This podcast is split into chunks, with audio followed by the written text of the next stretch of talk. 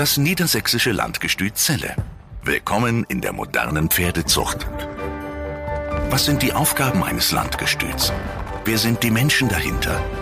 Welche Herausforderungen gibt es? Wir machen eine Reise durch die Geschichte des Zeller Landgestüts und blicken hinter die Kulissen. Herzlich willkommen zu einer neuen Folge unseres Podcasts des Zeller Landgestüts. Frühlingszeit ist Züchterzeit, die Decksaison läuft auf Hochtouren und dabei ist die Züchterschaft im Wandel. Mittlerweile sind fast 80 Prozent der Züchterinnen und Züchter Privatpersonen und häufig entscheidet man sich für ein Fohlen dann, wenn die eigene Stute zu alt ist oder verletzungsbedingt nicht mehr am Sport gehen kann. Neuland für viele und genau darüber sprechen wir heute mit Landstallmeister Dr. Axel Brockmann und der neuen Gestützassistentin Isabel Bäßmann. Ja, herzlich willkommen. Äh, ich bin auch ganz glücklich, dass wir Isabel gewinnen konnten, dass sie sich beworben hat auf diese Stelle der Gestützassistentin. Ich hatte sie ehrlich gesagt doch so ein bisschen im Auge. Sie war bei uns Praktikantin, als sie noch an ihrem Bachelor saß, hat hier schon einen sehr guten Eindruck hinterlassen, hat von Haus aus äh, Stallgeruch reichlich genossen. Und was mir in ihrer Vita auch besonders gut gefallen hat, sie war im Ausland, sie hat sich nicht nur auf Pferde versteift, sondern hat in ihrem Studium auch Ökonomie äh, als Schwerpunkt gewählt und hat sich auch um Milchvieh gekümmert. Und was auch ganz positiv immer rüberkommt, ist äh, ehrenamtliches Engagement, ob das nun im Reitverein Meize ist oder im Bereich der Hochschulgruppe der unabhängigen Landwirte in Göttingen. Und dann hat sie sich auch noch im Bereich der Studienkommission des Fachschaftsparlamentes äh, engagiert und das bei jungen Leuten, das findet man heutzutage nicht mehr so oft. Fehlen so ein bisschen die Studentenreiter, da habe ich früher immer noch drauf geachtet. Äh, sie lacht. Das ist der einzige Punkt, den ich bei dieser Bewerbung so ein bisschen vermisst habe. Aber ansonsten klingt so ein bisschen wie so ein Running Gag zwischen euch beiden, ja. Das ist, habe ich auch, glaube ich, schon häufiger mal nachgefragt. Aber das ergibt sich manchmal einfach nicht. Dafür haben sich aber sehr viele andere Dinge bei ihr ergeben. Sie war nicht nur, wie ich es schon angesprochen habe, bei uns Praktikantin, sondern hat damals auch beim Hannoveraner Verband ein Praktikum gemacht, beim Oldenburger Verband und damit unsere niedersächsischen Verbände als Praktikantin äh, besucht und war dann über fast drei Jahre Stubbuchführerin beim Hannoveraner Verband. Und das, muss ich sagen, ist ein sehr, sehr großes Geschenk für mich. Sie kennt die Leute, sie weiß um die PC-Programme, sie weiß um die Abläufe. Und genau das, liebe Ina, das wollen wir ja von ihr heute erfahren. Was muss ein Züchter tun, wenn er anfangen will zu züchten? Maximal spannend. Und sie kennt auch wahrscheinlich die Blutlinien in sich tief aus in dem Thema Zucht. Genau, das stimmt allerdings, ja. Ja, super spannend. Also Respekt erstmal. Der Lebenslauf klingt jetzt schon maximal beeindruckend. Aber genau das ist die Frage, was muss ich tun, wenn ich züchten will? Ich denke, am Anfang steht da ein ganz ehrlicher Blick auf die eigene Stute. Ähm, welche Voraussetzungen sollte die mitbringen? Ja, das ist natürlich ähm, einer der wirklich wichtigsten Fragen. Ich würde die Frage aber erst einmal umformulieren. Und zwar, was bringt meine Stute überhaupt erstmal mit? Also wie ist der Status quo und da hilft immer schon mal der Blick in den Pferdepass, den man ja immer eigentlich zur Hand haben sollte. Ja, der Pferdepass sagt uns schon mal ganz viel aus. Also erstmal überhaupt, was habe ich da für ein Pferd? Welche Rasse? Ist es ein Hannoveraner Oldenburger oder vielleicht auch ein ja, KWPN-Pferd? Also ähm, Holländer. Genau, Holländer. Hat meine Stute ein geführtes Pedigree, also sind die Generationen eingetragen von welchen ja, Pferden stammt sie ab. Und wenn ich ein bisschen weiter blätter, dann kommt man zu den Zuchtbuchinformationen und auch zu den Zuchtbucheintragungen. Und wenn da vielleicht sogar schon so ein Aufkleber drin ist, dann ist meine Stute sogar vielleicht schon mal eingetragen worden in ein Stutbuch. Und dann hätte man sogar schon einen ersten Schritt getan. Sollte das aber nicht sein, es ist gar nicht schlimm, dann kann meine Stute natürlich auch noch in den Verband meiner Wahl eingetragen werden. Ja, da muss man sich natürlich äh, einige Gedanken machen. Sprecht ihr mit den Züchtern über das Zuchtziel, gerade Neuzüchter? Also einfach generell die Frage, was erhofft man sich denn mit einer Anpaarung? Was ist das Ziel? Möchte man ein Fohlen haben, das verkauft werden soll? Soll es für den Eigengebrauch sein, ein Freizeitpferd? Oder ähm, ja, findet eine reine Beratung nur aufgrund der Blutlinien und der Eignung statt? Nee, das ähm, können wir eigentlich auch gar nicht machen. Natürlich muss man das Zuchtziel ja als allererstes im Auge behalten. Ich muss mich fragen, was ja, was möchte ich denn überhaupt haben für einen Fohlen oder was möchte ich damit später machen? Wie du ja schon gesagt hast, möchte ich einen Fohlen züchten, damit ich es dann auch gleich als Fohlen verkaufe, weil ich vielleicht auch gar nicht die Möglichkeiten habe, ein Pferd groß zu ziehen. Bleiben wir doch mal bei dem Fall. Was wäre denn dann die Beratung? Das ist nicht ganz so einfach natürlich, aber dann nehme ich natürlich irgendwie einen, einen Hengst auch, der im Moment in Mode ist wo es natürlich auch leicht ist, einen Fohlen vielleicht zu verkaufen. Also sprich, dass wenn man eine Stute hat mit einem Springpedigree, man wahrscheinlich den Züchter abraten würde, davon jetzt den Dressurhengst zu wählen. Ja, das sollte man dann schon wählen, weil sonst wird es ein bisschen schwieriger natürlich, das äh, Fohlen zu verkaufen. Fohlen kauft man einfach viel nach äh, Pedigree. Ja, vor allem bei den Springpferden, beim Dressurfohlen sieht man natürlich schon mehr ähm, wie bewegt sich das Fohlen. Aber beim Springer ist es dann natürlich schwieriger. Das Fohlen kann noch nicht über 1,50 rüberspringen und zeigen, was es kann. Und das Ganze ist ja nicht am Reißbrett planbar, sonst hätten wir ja nur noch Top-Pferde. Aber ähm, weitergehen, wenn jemand nun sagt, ich möchte gerne für mich selber dieses Fohlen behalten. Ja, dann muss man natürlich sagen, was möchte ich dann für mich selbst auch haben? Möchte ich ein Pferd haben später, mit dem ich ähm, ja im gehobenen Dressur- oder Springsport reiten kann oder ist es ein Pferd, mit dem ich in allen Sparten auch Freude an der täglichen Arbeit haben kann. Möchte ich damit mal ja, vielleicht eine L-Dressur reiten, aber auch ein A springen und am Wochenende vielleicht dann nochmal in den Busch reiten. Ja, das ist dann natürlich ganz, ganz abhängig von, ja, wie der spätere Weg dann auch werden soll. Gibt es auch Züchter, die so gar keine Vorstellung haben oder sagen, ja, ich mach das mal irgendwie und also was wäre da die Empfehlung? Der Züchter muss sich auch selbst Gedanken erstmal darum machen. Viele rufen an und sagen, ja, ich habe eine Stute von dem und dem Hengst und ja, welchen Hengst soll ich denn jetzt benutzen? Das können wir natürlich gar nicht so beantworten. Wir kennen weder das Pferd noch ja die Ziele. Da muss sich wirklich jeder Züchter erstmal selber Gedanken drum machen, bevor wir da überhaupt auch Empfehlungen aussprechen können. Also was ich immer mache, jeder hat heute ein Handy, dass ich darum bitte, kurzes Video der Stute oder Standbild und dass die Leute mir dann auch schreiben, was will ich verbessern? Wenn wir jetzt über Typ und Schönheit reden, da hat jeder irgendwie andere Ideen, was er haben will und dann sollen die mir schreiben, so ich will die insgesamt blutgeprägter kriegen oder ich will die Hinterhandsmechanik im Trab verbessern oder die Stute hat super Trab Galopp, da muss unbedingt ein Hengst dran, der auch sicher Schritt vererbt oder Schulter ist äh, zu klein, wenig Widerriss. Ich brauche einen, der so ein bisschen mehr Präsenz und Vorhand an dieses Pferd ranbringt. Äh, und dann überlegt man sich, äh, welche Hengste hat man im Auge, die da tatsächlich auch zu passen. Das ist jetzt sicherlich ein Punkt, der über die lineare Beschreibung so ein bisschen besser abgebildet wird. Wir haben ja bei den Verbänden Eintragungsnoten der Stuten, da gibt's für die Einzelmerkmale Noten, aber jetzt mit der linearen Beschreibung sehe ich halt auch, warum hat's im Hinterbein vielleicht nur eine 6 gegeben. Und dann kann ich auch gezielte anpaaren und der Oldenburger Verband hat das jetzt sogar so weit gemacht und da werden die anderen Verbände auch mit einsteigen. Ähm, ein Computerprogramm für Anpaarungsempfehlungen, wo man das lineare Profil der Stute hat. Die Hengste sind linearer beschrieben und dann sagt man, was man will und dann kriegt man nachher eine Auswahl an Hengsten, äh, aus denen man sich dann den Herzbuben für seine Stute aussuchen kann. Sprecht ihr auch über das Interieur? Kann man Charakter verbessern über Anpaarung? Natürlich man kann alles irgendwie verbessern. Aber Interieur spielt dann natürlich auch eine ganz, ganz große Rolle, auf alle Fälle. Und ich glaube, dass das tatsächlich auch eine unterschätzte Rolle spielt. Der Hannoveraner Verband hatte ja so ein Programm Hannoveraner Erleben, was genau in die Zielrichtung ging unserer zukünftigen großen Kundschaft.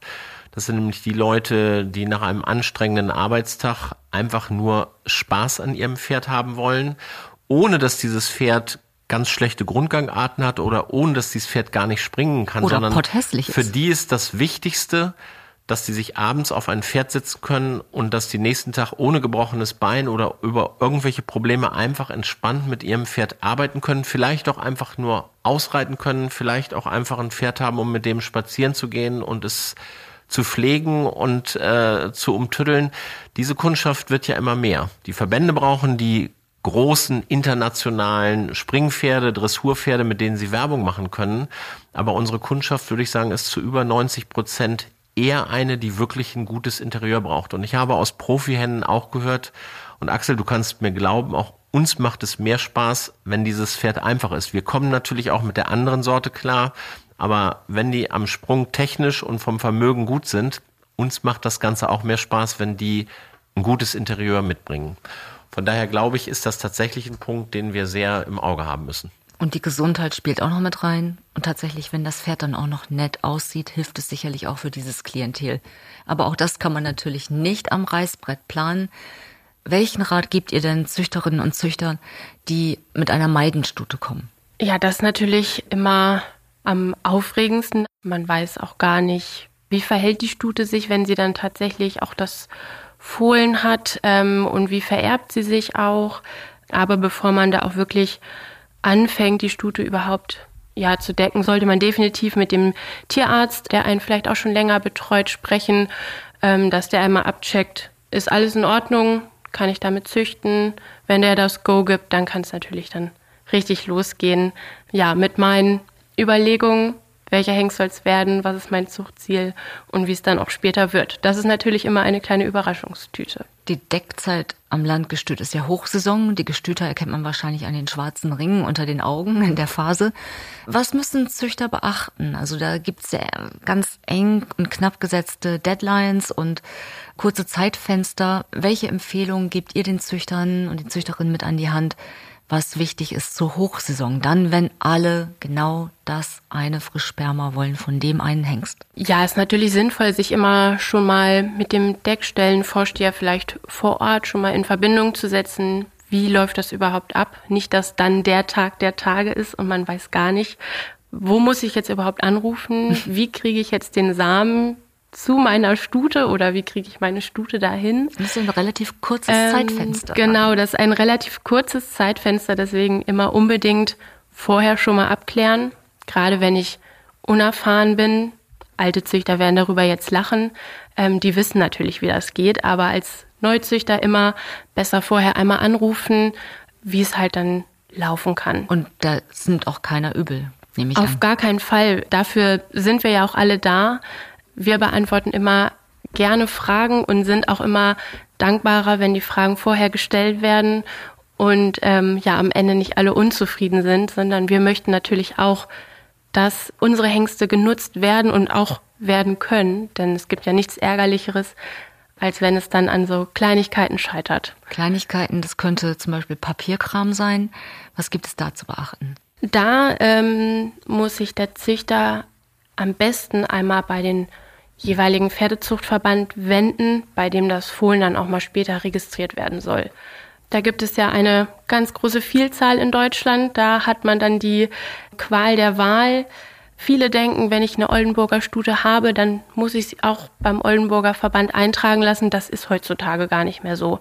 Ich kann auch mit meiner Oldenburger Stute zum Hannoveraner Verband gehen oder zu den Westfalen. Also da stehen einem wirklich eigentlich alle Türen offen. Weil ja auch die Zuchtzulassungen oft verbandsübergreifend sind. Es gibt ja nicht mehr den ein Hengst, der nur zugelassen ist für ein Zuchtgebiet, sondern in der Regel dürfen die ja auch für andere Zuchtgebiete. Genau, die Zuchtbücher sind geöffnet worden, schon ja, seit einiger Zeit eigentlich. Wenn man aber dann weiß, wo man dann hingehen möchte, dann fragt man da am besten einmal nach, ob ich meine Stute halt schon eingetragen habe dort bei dem Verband oder ob ich sie noch eintragen muss. Ich frage unbedingt nach einem Deckschein. Das ist ganz, ganz wichtig, dass man einmal einen Deckschein hat. Der hat nämlich ganz wichtige Informationen und zwar einmal über einen selbst. Ähm, also wer ist man überhaupt? Wo wohnt man? Der hat aber auch eine Mitgliedsnummer immer enthalten, die ich dann halt bei dem jeweiligen Pferdezuchtverband dann selbst habe und auch die Information zu meiner Stute. Und dieser Deckschein, der muss dann bei uns einmal abgegeben werden, damit wir dann eintragen können, welcher Hengst wurde genutzt, äh, an welchem Tag wurde gedeckt und auch wurde Frischsamen oder TG-Samen verwendet, gegebenenfalls auch der ähm, Natursprung genutzt. Das ist auf jeden Fall wichtig und sehr empfehlenswert, dass sich die Neuzüchter einmal darum kümmern, dass wir diesen Schein dann auch bekommen. Ich konstruiere jetzt mal den Fall. Ein Neuzüchter ruft an und sagt, Ich hätte gerne von und zu für meine Stute und das im Natursprung. Ich komme morgen vorbei. Ist das möglich? Das ist leider nicht möglich. nicht alle Hengste decken bei uns im Natursprung. Der, der Großteil unserer Warmbluthengste, der ist nur verfügbar über Frischsamen oder auch TG. Also Wird das heute noch erwartet von den Züchtern? Also gibt es diese Anrufe jetzt mal im Ernst? Also das gibt es tatsächlich, also jetzt nicht mit Natursprung, aber der Wunsch nach Nativsperma äh, Eiweißfraktion im Sperma, eventuell allergische Reaktion der Stute. Man will diesen Hengst äh, gern haben und sagt, aber die reagiert auf Verdünner und ich hätte das gern nativ. Also das heißt, es wird auf dem Phantom abgenommen, wird aber nicht verdünnt und dann sofort in die Stute übertragen. Sowas ist tatsächlich äh, möglich, wenn der Hengst nur nicht gerade stark frequentiert ist, weil nativ habe ich dann eine Stute und hätte im günstigsten Fall vielleicht 15 bis 20 Portionen, die ich verteilen kann, wenn sie nicht nativ genutzt wird. Das geht also nur bei Hengsten, die nicht so stark frequentiert sind. Aber das, was du angesprochen hast, wirklich der Natursprung gibt natürlich gerade am Ende der Saison einige Züchter, die sagen, meine Stute wird mit dieser Besamung nicht tragen und gehen zu irgendeinem Hengst, der im Natursprung ist. Aber das dürften dann auch nicht so Hengste sein, die in der Besamung sind, weil das ist aus hygienischen Gründen nicht möglich. Die können nicht zwischen Natursprung und Besamung hin und her wechseln. Beziehungsweise, wenn sie im Natursprung gedeckt haben, müssen sie neu getupfert werden, haben ihre Wartezeit und können dann erst wieder in der Besamung eingesetzt werden. Und von daher bieten wir das gar nicht an. Aber Leute, die Probleme haben oder die Stuten, die Probleme haben äh, wegen des Verdünners, da versuchen wir Lösungen zu finden mit Nativsperma. Kommt oft die Frage auch nach Embryontransfer mittlerweile oder ist es noch kein großes Thema bei euch? Doch, das ist ein großes Thema und ist auch bei uns äh, tatsächlich möglich. Hier in Celle können wir das hier vor Ort machen. Die Stute kann hierher gebracht werden und dann kann Embryo gespült werden. Also das ist kein Problem ist natürlich etwas kostspieliger, als wenn die Stute das Fohlen natürlich selber austrägt. Das muss man ganz klar sagen, da sind die Pferdezüchter äh, im Grunde genommen in der glücklichen Lage, dass sie beobachten konnten, was war im Rinderbereich los. Als Embryotransfer im Rinderbereich kam, haben die gespült, gespült, gespült und irgendwann gemerkt, äh, das ist nicht ganz so sinnig und nutzen jetzt wirklich ihre Top-Kühe dazu zum Spülen. Und das kann ich auch nur jedem Pferdezüchter so empfehlen. Es sollten Stuten genommen werden, die vielleicht schon Olympiateilnehmer gebracht haben, die andere hochdekorierte Sportpferde und am besten ein paar Vollgeschwister haben, die schon gut laufen. Ob nun im Springen, Dressur, Vielseitigkeit fahren, ist völlig egal. Oder eine Stute, die in konstanter Reihenfolge gekörte, hochprämierte Hengste bringt, die sich gut vererben. Da macht das Sinn, äh, da tatsächlich mehrere Nachkommen pro Jahr zu produzieren. Man hat das, finde ich, am extremsten in Belgien im Springpferdezuchtverband gesehen, ein sehr kleiner Verband, der es an die Weltspitze geschafft hat durch wirklich sehr, sehr intensive Nutzung dieses Embryotransfers und auch einer Vornutzung von Springstuten. Die haben also Stuten gespült, die eine super Genetik hatten, wo schon vielleicht Vollgeschwister erfolgreich gingen, haben die gespült, die Stute selber in den Sport gehen lassen und dann, wenn die dann selber erfolgreich war, hatte die schon wieder Nachkommen, die tatsächlich auch schon wieder in 1,40 Meter, 50, 60 Springen erfolgreich waren. Also wenn man da auf einer Hengstkörung ist und sich diesen Katalog anguckt, das ist wirklich vollgesogen mit hoch erfolgreichen Springpferden. Und das ist in dieser Breite tatsächlich nur bei Embryotransfer möglich eine neue Reproduktionstechnik, die wir auch äh, hier jetzt in Zelle mit anbieten, ist Opo XI, nämlich Gewinnung von Eizellen. Da hat man sogar noch den Vorteil der Embryotransfer. Wenn man das vergleicht mit den Rindern, da kann man ja eine Superovulation herbeiführen. Das hat bei den Pferden nie so richtig geklappt aber mit der Eizellengewinnung über Opo XI man gewinnt gleich mehrere Eizellen je Punktierung und diese Eizellen werden in ein Labor geschickt, dort mit Spermien äh, besamt und wenn man Glück hat, dann hat man aus einer Punktierung auch vielleicht vier oder fünf Fohlen nachher und das ist natürlich noch wesentlich effektiver als Embryotransfer und von daher das ist noch teurer. Und vielleicht auch schonender für die Stute? Äh, schonender ist tatsächlich der Embryotransfer, weil das andere natürlich, äh, da wird punktiert, da wird gestochen, das andere wird ja nur mit einem Überdruck gespült. Also schonender für die Stute ist mit Sicherheit Embryotransfer, aber das andere wird mit angeboten, das andere ist aus rein zuchtprogrammatischer Sicht auch eine hervorragende Methode, aus exzellenten Stuten noch mehr Nachkommen zu kriegen. Ethisch kann man es sicherlich auch hinterfragen Und deswegen sollte man das auch wirklich nur für herausragende Stuten nutzen. Also eine Olympiastute, zum Beispiel wie Weihegold, ist ja. so ein beliebtes Beispiel. Die sind ja auch kräftig dabei. Immer wieder, äh, dass man da sagt, so, und da will ich halt ein paar mehr Nachkommen haben. Das ist bei der ja auch schon gemacht worden, als die parallel im Spitzensport ging. Für solche Stuten ist das sicherlich eine gute Wahl, aber das ist sicherlich äh, kein Verfahren für die breite Masse. Kommen wir zum nächsten Fall.